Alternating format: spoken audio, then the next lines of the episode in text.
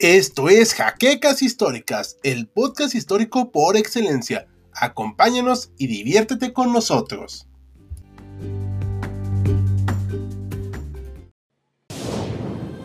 Bienvenidos a HC Historia Contemporánea, la página histórica por excelencia.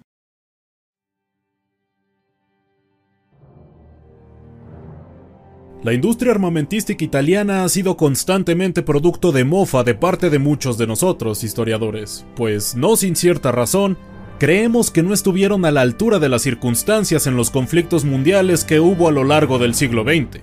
Pero como apreciaron en el documental realizado del Folgore, cuando los italianos se proponían hacer algo bien, lo conseguían. Y en cierta medida, es lo que veremos en nuestro pequeño blindado de hoy, el Fiat 3000, un tanque ligero que acompañó al reino italiano durante varias de sus aventuras coloniales, a pesar de su reducido tamaño. Bienvenidos historiadores a una nueva entrega de Achtung Panzer, donde abordaremos la interesante historia del tanque ligero Fiat 3000, el cual, a pesar de ser limitado en su armamento y blindaje, fue requerido en distintos campos de batalla e incluso países. Pero antes de comenzar, les recordamos que este video es posible gracias a nuestros amables mecenas de Patreon cuyo aporte económico nos es de gran ayuda para seguir con el esfuerzo de producción del canal, y tú como ellos puedes apoyarnos visitando el enlace que está en la descripción, así como realizar acciones tal como dejar tu like, suscribirte al canal, comentar luego de terminar de ver el video, pero sobre todo compartir este material nos ayuda mucho a seguir llegando a más historiadores, y sin mayor dilación, entremos al relato del día de hoy. Tras lo sucedido en la batalla de Caporeto, se provocó un grave shock en el ejército italiano, a tal grado de que le pidieron a la compañía Renault cuatro de sus tanques FT-17 para ser examinados y, de ser posible, conseguir la patente para producir algunos en la península. Como produjo una buena impresión en el alto mando, se comisionó a Fiat que copiara el diseño de los FT para crear un tanque propio del ejército italiano, sin embargo, Fiat no quedó satisfecha con el FT y decidió hacerle algunas modificaciones para adaptarlo a las necesidades del país italiano. Se ordenaron en 1918 1.400 unidades del Fiat 3000, los cuales deberían estar listos para mayo de 1919. Pero debido a que la guerra acabó en noviembre de 1918, apenas 100 tanques fueron producidos. A pesar de ser en un principio una copia del modelo FT francés, se le hicieron pequeñas modificaciones estéticas que lo hicieron único, pero con sus respectivas similitudes. Se le pusieron cubiertas contra el lodo en las ruedas y se le acomodó la torreta para estar más arriba, entre otras cosas. Pero el interior fue sin duda lo más importante, el motor de 4 cilindros y 50 caballos de fuerza que impulsó el tanque de los 6 km por hora hasta los 21 km por hora, un avance significativo para 1921 respecto a 1917. Su autonomía rondaba entre los 95 y 100 kilómetros. En cuanto a su blindaje, rondaba los 16 milímetros, lo cual era adecuado para los rifles de la época, pero no para armas más pesadas u otros tanques. A partir de estas modificaciones, el Fiat 3000 fue nombrado carro de asalto modelo 1921, pues ese año entró en funcionamiento. Entre sus otras modificaciones se encuentran las ametralladoras ligeras enfriadas por aire de la marca Breda, de 6.5 milímetros. Para completar el pedido de los tanques, Fiat fue apoyada por la compañía Ansaldo, logrando construir 100 unidades para 1926. Sus medidas eran 3.61 metros de largo, sin contar su cola, 1.67 de ancho y 2.19 metros de alto, con un peso de 5.5 toneladas, aunque podía alcanzar las 6 toneladas con su armamento debidamente equipado. Sin embargo, aunque el ejército lo aprobó en sus inicios, nunca quedaron del todo conformes.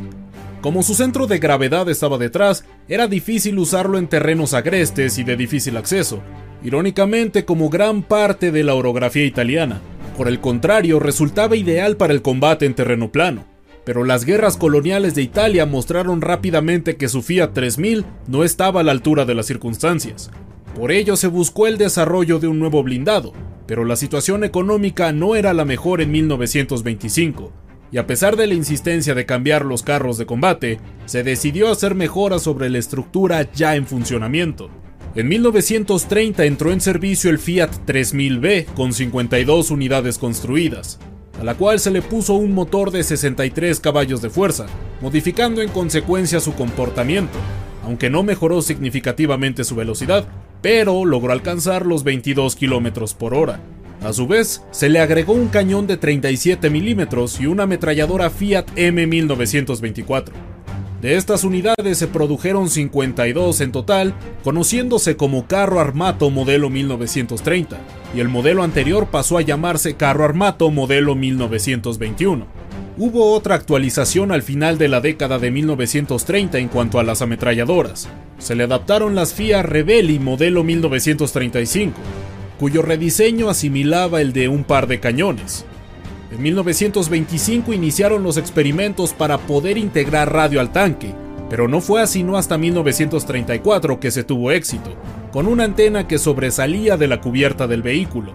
Aunque fue pensado para ambos modelos, tuvo poca difusión, y como detalle adicional, en 1932 se creó una variante más del Fiat 3000, pero esta vez con lanzallamas, con un tanque de combustible para estos efectos de 270 litros. Para 1940 se le renombró a los Fiat 3000 como L521 y L530, para señalar que eran tanques ligeros, su peso y su modelo. Fue hasta 1933 el principal tanque de combate del ejército italiano, y aunque en teoría debió ser sustituido por otros carros de combate, se mantuvo en activo en algunos escenarios de la guerra hasta 1943.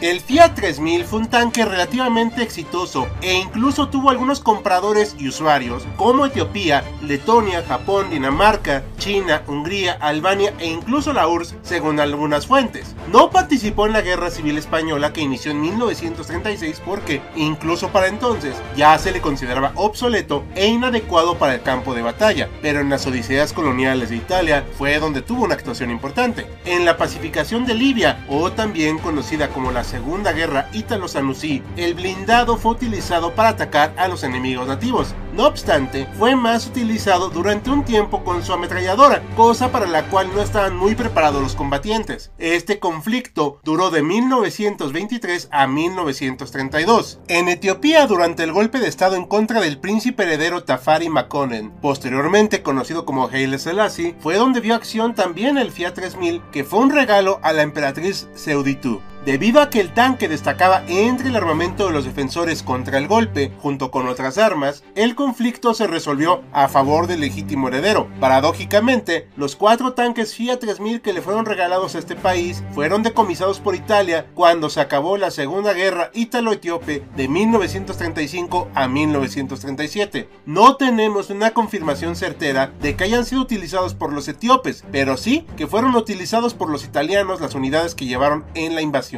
Hungría utilizó también los Fiat 3000 comprados a Italia en el año de 1936 y los usaron contra Eslovaquia en la breve guerra húngaro-eslovaca del año de 1939, los cuales parece que desempeñaron un buen papel contra el desprotegido vecino de los magiares.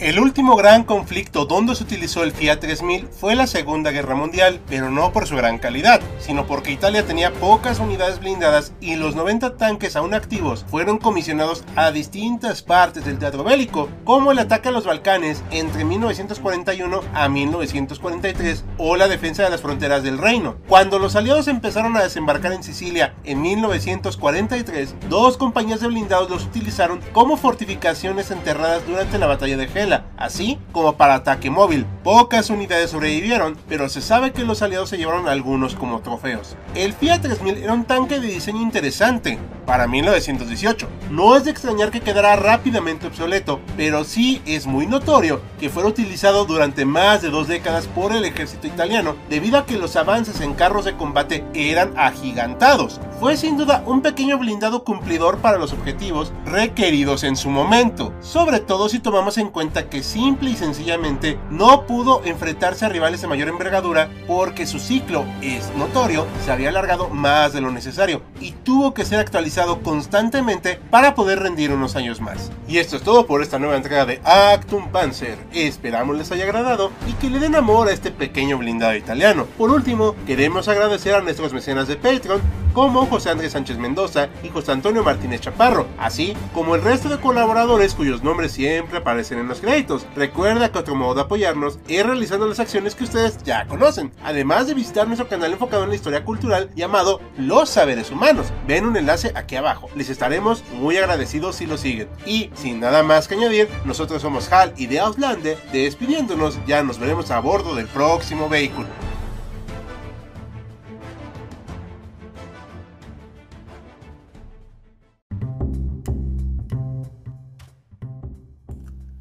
Gracias por habernos acompañado en Jaquecas Históricas, el podcast histórico por excelencia. Hasta la próxima.